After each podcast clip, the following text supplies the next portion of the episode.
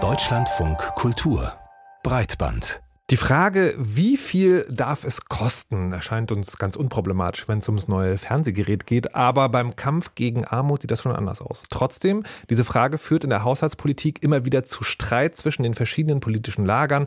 In Deutschland konnte man das zuletzt wieder an der Kontroverse um die Kindergrundsicherung sehen. Aber das Thema beschäftigt natürlich Regierungen auf der ganzen Welt.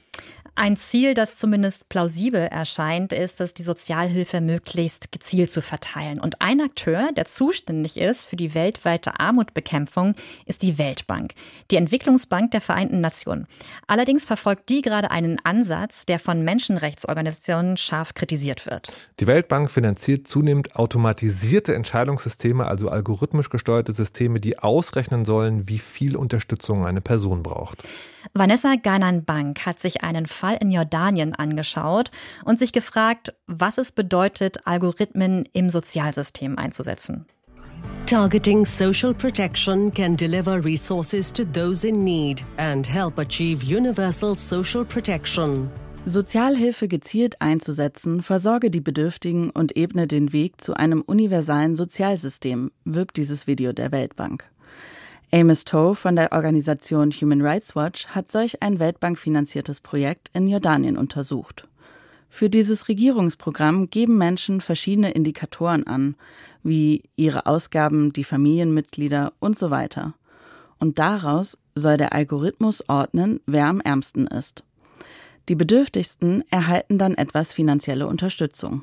You know, I think our main finding is that ich denke, unsere wichtigste Erkenntnis ist, dass diese Art des Ranking-Algorithmus, der Versuch zu sortieren, ob Menschen arm genug sind, um Unterstützung zu erhalten, einfach nicht die erlebten Entbehrungen und Belastungen armer Menschen erfasst. Also den Teufelskreis, die Instabilität und finanzielle Unsicherheit, die mit einem Leben in Armut einhergehen. Lebensrealitäten werden also nur schlecht abgebildet. Angenommen, eine Jordanierin ist mit einem Ägypter verheiratet und sie haben zwei Kinder. In diesem Fall würde das von der Weltbank finanzierte System der jordanischen Regierung nur die Jordanierin zählen. Denn in Jordanien erhalten Kinder nur die Staatsbürgerschaft ihres Vaters, nicht die der Mutter. Und finanzielle Unterstützung erhalten nur Staatsbürgerinnen. Somit würde eine vierköpfige Familie mit entsprechenden Ausgaben durch die Automatisierung umgewandelt in eine einzelne Jordanierin mit viel zu hohen Ausgaben. Der Rest ihrer Familie wäre für die Berechnungen des Algorithmus unsichtbar.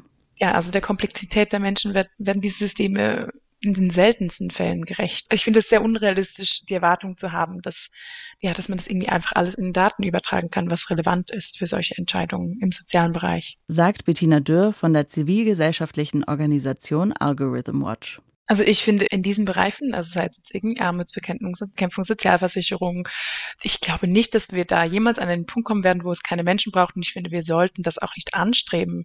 Bei Sozialhilferegelungen gibt es auch oft einen menschlichen Ermessungsspielraum.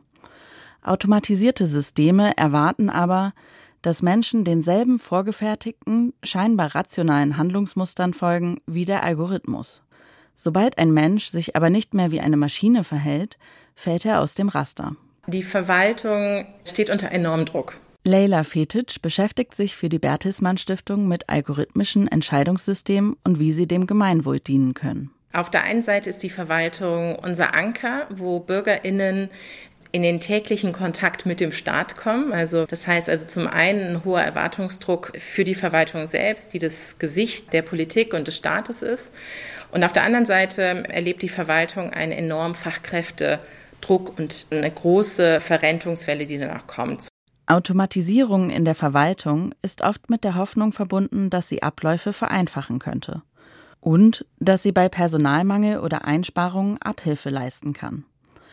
Aber laut Leila Fetic müssten solche Technologien ausgehend von den Betroffenen entwickelt werden. Das zeige auch der jordanische Fall. Da hätte es eine ehrliche Kosten-Nutzen-Analyse gebraucht oder eine Technikfolgenabschätzung, wo man sich am Anfang hinsetzt und überlegt, wenn wir die Technologie einsetzen, was kostet uns das, die richtig gut zu entwickeln, inklusiv zu entwickeln und was kostet es äh, eventuell Betroffene in diesem Prozess dann auch zu partizipieren und hinterher sozusagen auch mit der Automatisierung klarzukommen. Und ich bin mir relativ sicher, wenn man das am Anfang in dem Fall gemacht hätte, dass man auf keinen Fall zu der Idee gekommen wäre, das so umzusetzen, wie es dann umgesetzt worden ist. Bettina Dürr von Algorithm Watch stellt auch in Frage, ob Automatisierung im sozialen Bereich tatsächlich zu effizienteren Abläufen führe. Besonders wenn die Entscheidungen auch gerecht sein sollen. Also es ist ein Bereich, wo man extrem viel investieren müsste, damit man überhaupt an einen Punkt kommt, wo man irgendwelche Effizienzgewinne hat, die dann aber nicht extrem viele negative Konsequenzen haben können oder man halt dann einfach nicht extrem viele Risiken hat, wie Diskriminierung. Die Frage sei vor allem, für wen es effizienter sei. So Amos Toe von Human Rights Watch who is it efficient for? Is it efficient for the government or is it Ist es für Regierungen effizienter oder für diejenigen, die Unterstützung brauchen? In verschiedensten Anwendungsfällen im Arbeits- und Sozialbereich musste ich feststellen, dass wenn diese Systeme versagen oder Fehler machen, sind es eben meist die Schwächeren und nicht die Mächtigen, auf denen die Beweislast liegt. Um aber Entscheidungen überhaupt anzufechten, muss man sie erstmal nachvollziehen können. Automatisierte Systeme seien oft besonders undurchsichtig, so Amos Toe. Er beobachte momentan zwei Trends, die Automatisierung im sozialen Sektor befördern. One is, is like treating people living in poverty as zum einen, dass arme Menschen als verdächtige Subjekte behandelt werden und überwacht werden sollen, da sie angeblich unwürdig und selbst an ihrer Situation schuld seien. Und zum anderen, wenn es darum geht, den Staat effizienter zu gestalten.